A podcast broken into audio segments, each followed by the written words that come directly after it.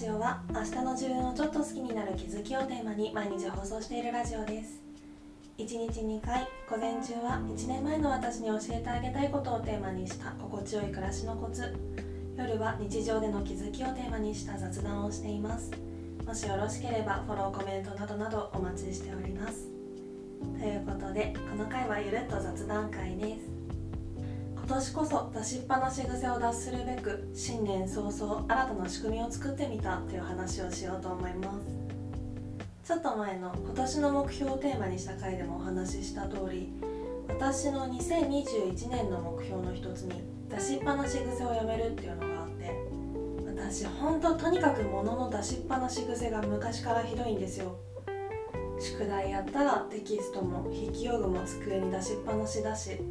ピアノ習ってたんですけどピアノを弾いたら楽譜は譜面立てに出しっぱなしだしピアノの蓋も開けっぱなしだし着替えた服を洗濯機まで持っていくことすらできず部屋にいくつもの抜け殻があるみたいなね。そんな感じで。それをちゃんと直すタイミングを失って大人になってしまったので今は外ではさすがに気をつけてるんですけどとか言ってまあボロが出てるかもしれないんですけど家ではもう目薬さしたらテーブルとかソファーにそのまま置きっぱなしだし充電器も充電が終わったらその辺に放置するし使い終わった食器すらもテーブルにそのまま放置するしっていう感じで本当にひどくってだから家に一日中いた日とかもう夜には目も当てられない状態になってるんですよね。でそんなだらしない自分を目の当たりにするたびにやっぱり私はダメだじゃないけどそうやって自己肯定感が下がっていく感覚があったりしていやもう本当にいい加減にしたいなと思って新年っていう心機一転のタイミングを生かしてどうにか生活を立て直そうと思い立ったっていうわけです。はい。でこの年末年始はどこにも行かないで過ごしたので早速出しっぱなし癖を防止する対策みたいなものを始めてみて具体的にはちょっとした外に出る用事の時に使ってたミニバッグを家の中用に用意してとりあえず目薬とか充電器とかエアコンのリモコンとかもう使ったらその中に入れるっていうルールを作ってみたんですよ。もうすごい何でも入れてて他にも目薬さして落ちた時に書き直す用のアイライナーとか乾燥してるからミストの化粧水とかあとはアルコールスプレーも全部入れてます。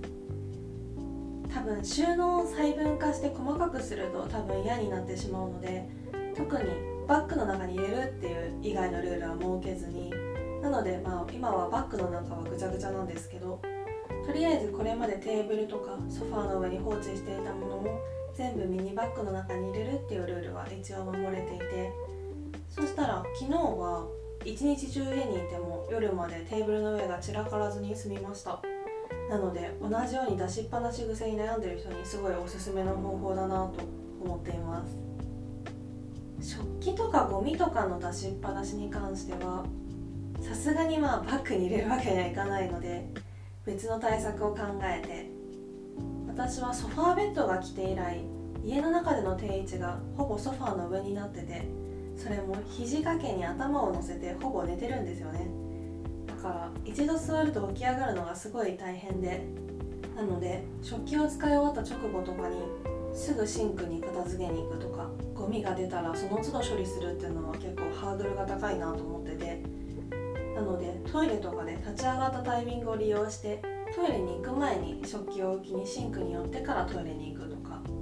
ゴミを捨ててゴミ箱に寄ってからトイレに行くっていう流れを作ることにしてみました。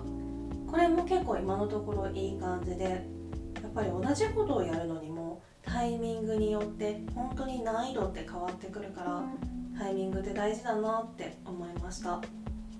これは多分なんとか続けてたら習慣化されて目標達成できそうかなって思うのであとは残りの目標の金銭感覚を正常化するっていうのと食生活の改善かな？頑張ろうと思います。はい今回はそんな話でした。レターでの質問感想も絶賛募集中ですのでぜひぜひお気軽にいただけたら嬉しいです。それではまた次の配信でお会いしましょう。